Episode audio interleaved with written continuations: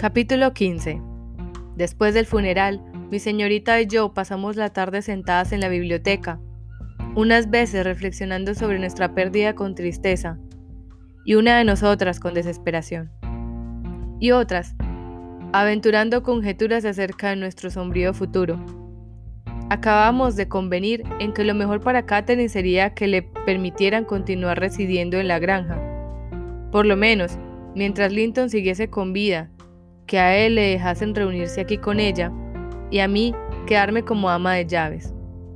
Esta solución nos parecía demasiado favorable para que se hiciese realidad, pero yo tenía la esperanza y empecé a animarme ante la idea de poder conservar mi hogar y mi empleo, y por encima de todo, a mi querida señorita, cuando uno de los sirvientes, que aunque había sido despedido, aún no se había marchado, entró precipitadamente y dijo, ese demonio de Heathcliff está atravesando el patio. Quieren que le cierre la puerta en sus narices. Aunque hubiésemos estado tan locas como para ordenar tal cosa, no nos habría dado el tiempo. No se tomó la molestia de llamar a la puerta ni de pedir que le anunciaran. Para él amó. Y como tal, se arrojó el privilegio de entrar directamente sin decir una palabra. Oímos la voz del sirviente, que le guiaba hacia la biblioteca. Heathcliff entró. Le hizo señas para que saliera y cerró la puerta. Aquella era la misma estancia en la que se habían, le habían recibido 18 años antes en calidad de invitado. A través de la ventana resplandecía la misma luna y afuera se le extendía el mismo paisaje otoñal. Aún no habíamos encendido ninguna vela, pero toda la habitación era visible, incluso los retratos que colgaban de la pared la espléndida cabeza de la señora Linton y la grácil de su esposo. Heathcliff se acercó a la chimenea. Tampoco en él había hecho mucha mella el tiempo. Era el mismo hombre, con la única diferencia de que tenía la cara, oscura de por sí, bastante más amarillenta y rígida, y el cuerpo un poco más robusto. Catherine, al verle, se levantó con ganas de salir corriendo. ¡Quieta! Dijo él agarrándola por el brazo. Se acabaron las escapadas. ¿A dónde irías? He venido para llevarte a casa y espero que seas una hija obediente y no incites a mi hijo a que vuelva a desobedecerme. Cuando descubrí su intención en ese asunto, no sabía cómo castigarle. Es tan enclenque que un pellizco puede acabar con su vida.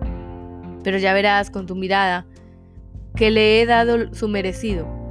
Anteanoche le llevé abajo, le senté en una silla, y no he vuelto a tocarle desde entonces. Mandé salir a Herton para que tuviésemos la habitación de nosotros y al cabo de dos horas llamé a Joseph para que lo llevase arriba de nuevo. Desde entonces mi presencia le ataca los nervios como si viese un fantasma. Creo que muchas veces, aun cuando no lo tiene cerca, piensa que estoy delante de él. Herton dice que se despierta por las noches sobresaltado y que se pasa las horas chillando llamándote para que le protejas de mí. Tanto si te gusta tu querido esposo como si no, tienes que venir, porque él ya es asunto tuyo. Delego en ti todo mi interés por él. ¿Por qué no deja que Catherine siga viviendo aquí? Intercedí. El señorito Linton podría reunirse con ella aquí. Usted les odia a los dos. No les echarían falta. No sería más que un tormento diario para su corazón contranatural. Estoy buscando un inquilino para la granja, contestó. Y por supuesto, quiero tener a mis hijos conmigo. Además, esta jovencita tiene que ganarse el pan prestándome algún servicio. No pienso malcriarla con lujos y holgazanerías como Linton ya no esté. Quiero que se prepare para salir ahora mismo. No me obligue a usar la fuerza. Iré, dijo Catherine. Ya no me queda nadie a quien amar, salvo Linton, y pese a que usted ha hecho cuanto ha podido para que él me resulte odioso y él me odie a mí, no puedo obligarnos a que nos odiemos. Le desafío a que se atreva a hacerle daño cuando yo esté delante y también a que se atreva a atemorizarme. Eres la reina de la arrogancia, repuso Heathcliff. Pero no te tengo suficiente aprecio como para hacerle daño a él. Tú serás la beneficiaria del tormento, dure lo que dure y no seré yo quien te haga odiarle, lo conseguirá su propio espíritu encantador. está lleno de bilis por tu deserción y sus consecuencias. Así que no esperes que te agradezca la noble devoción que le tienes. Lo oí describir a Sila un hermoso cuadro de lo que te haría si fuese tan fuerte como yo. Ganas no le faltan, y su misma debilidad le aguzará el ingenio para encontrar algún sustituto de la fuerza. Sé que tiene mal carácter, dijo Catherine. Al fin y al cabo es su hijo, pero me alegro de que el mío sea mejor para poder perdonarle. Sé que me quiere y por eso le quiero a él. Es usted, señor Heathcliff, quien no tiene a nadie que le quiera.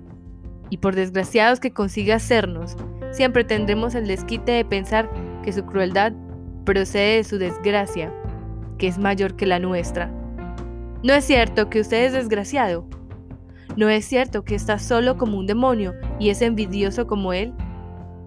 A usted no le quiere nadie, y nadie le llorará cuando se muera. Yo no me cambiaría por usted.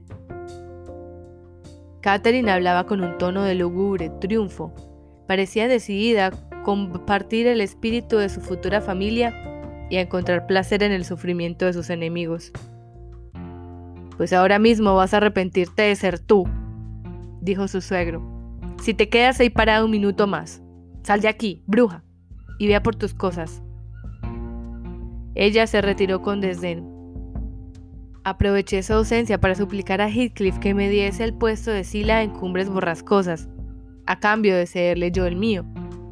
Pero dijo que no lo encontraría bajo ningún concepto. Me mandó callar. Y luego, por primera vez desde que había entrado, echó una mirada a la habitación. Se detuvo en los retratos. Después de contemplar el de la señorita Linton, dijo, Ese lo colgaré en mi casa. No es que me haga mucha falta, pero... Se volvió abruptamente hacia la lumbre y prosiguió con lo que, a falta de otra palabra, califiqué de sonrisa. Te voy a contar lo que hice ayer. Mandé al sacristán que estaba cavando la tumba de Linton que quitara la tierra que cubre el ataúd de ella, y lo abrí. Cuando volví a verle la cara creí que me quedaría allí para siempre. Sigue siendo su cara. Al sacristán le costó mucho arrancarme de allí, pero como me dijo que si le daba el aire se alteraría, golpeó un lateral hasta que la tabla se soltó y volví a tapar el ataúd. Pero no del lado de Linton, maldito sea. Ojalá el suyo estuviese soldado con plomo. Luego, soborné al sepulturero para que, cuando me metan allí a mí, retire la tabla y haga lo mismo con el mío. De este modo, para cuando Linton llegue a donde estamos nosotros, no sabrá quién es quién. Ha hecho usted muy mal, señor Heathcliff, exclamé. ¿No le da vergüenza perturbar a los muertos? No he perturbado a nadie, Nelly, repuso. En cambio, me siento un poco más aliviado. A partir de ahora estaré mucho más a gusto y tú tendrás muchas más posibilidades de que quiera quedarme bajo tierra cuando me toque el turno a mí. ¿Perturbarla yo a ella? No. Ella es la que me ha estado perturbando día y noche durante 18 años sin tregua y sin el menor remordimiento. Hasta anoche, cuando por fin me quedé tranquilo. Soñé que dormía el último sueño al lado de esa durmiente, habiendo separado el corazón y con la mejilla helada contra la suya. Y si ella se hubiese convertido en polvo o en algo peor, ¿con qué hubiese soñado entonces? Dije, con convertirme en polvo con ella y ser aún más feliz, contestó. ¿Crees que me asusta esta clase de cambios? Cuando levanté la tapa esperaba ver una transformación, pero prefiero que no empiece a producirse hasta que yo la comparta. Además, si sus impasibles facciones no me hubiesen producido una impresión muy clara, no creo que se hubiese quitado aquel extraño sentimiento. Todo empezó de una forma muy rara. Tú ya sabes, cuando ella murió, yo enloquecí y que rezaba día y noche para que volviese conmigo. Me refiero a su espíritu, porque tengo una fe muy arraigada en los fantasmas. Creo firmemente en que no solo pueden existir, sino que de hecho existen entre nosotros. El día en que la enterraron cayó una gran nevada. Por la noche fui al cementerio Soplaba un crudo viento invernal y a mi alrededor reinaba la soledad. No había peligro de que el necio de su esposo se le ocurriese subir a aquella guarida por la noche, y a nadie más se le había perdido nada por allí arriba. Como estaba solo, sabía que lo único que nos separaba eran unos escasos dos metros de tierra removida. Me dije, he de volver a tenerla entre mis brazos. Si está fría, me diré que es el viento del norte el que me hiela, y si está inmóvil, Pensaré que duerme. Agarré una pala del cobertizo de las herramientas y me puse a cavar con todas mis fuerzas hasta que la pala arañó el ataúd. Caí de rodillas y seguí escarbando con las manos hasta que la madera empezó a crujir alrededor de los tornillos.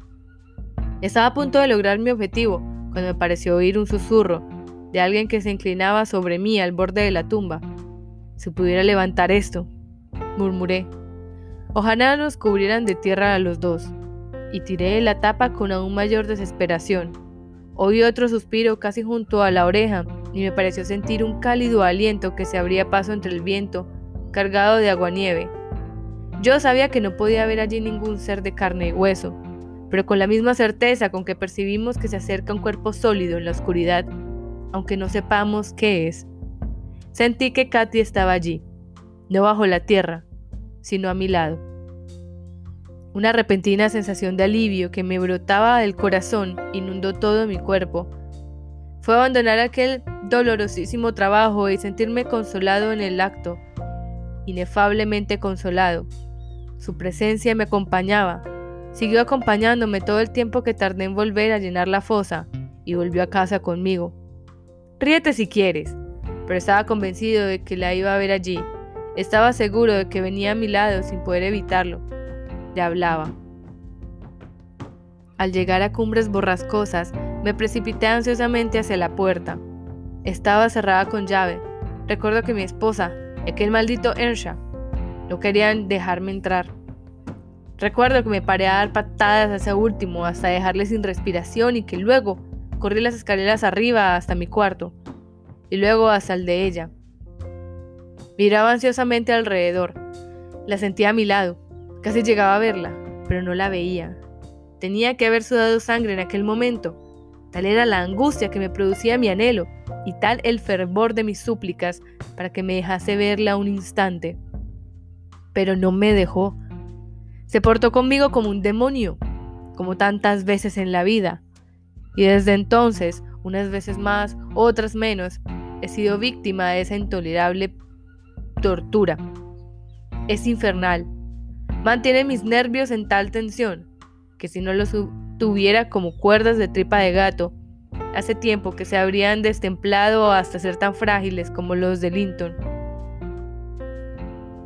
Cuando me sentaba en la casa junto a Ayrton, me parecía que en el cuarto saliera iba a encontrármela, y cuando daba un paseo por los páramos, que me toparía con ella en cuanto volviera.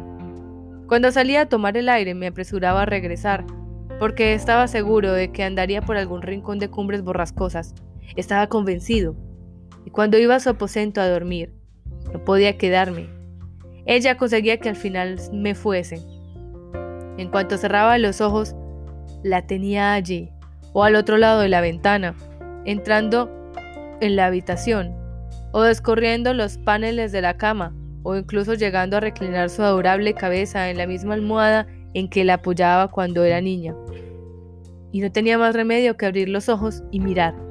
Los abría y los cerraba cien veces cada noche para quedar siempre desilusionado. ¡Qué tormento! Muchas veces he gemido en voz alta, hasta el punto de que ese viejo granuja de Joseph ha debido de pensar que mi conciencia estaba poseída por el demonio. Pero ahora, desde que la he visto, me he tranquilizado. Algo. Ha sido una extraña manera de matarme, no lentamente, sino muy poco a poco, engatusándome durante 18 años con el espectro de una esperanza. El señor Heathcliff cayó y se secó la frente, donde se habían quedado pegados unos cabellos sudorosos. Tenía la mirada fija en las rojas ascuas del fuego, y no fruncía las cejas, sino que las levantaba junto a las sienes, lo que disminuía la adustez de su semblante, pero le confería un aspecto peculiar que revelaba una dolorosa tensión mental causada por un tema muy absorbente. No se habría dirigido a mí más que a medias, así que guardé silencio. No me gustaba oírle hablar. Al cabo de poco, reanudó sus reflexiones sobre el retrato. Lo descolgó y lo apoyó contra el sofá para contemplarlo mejor.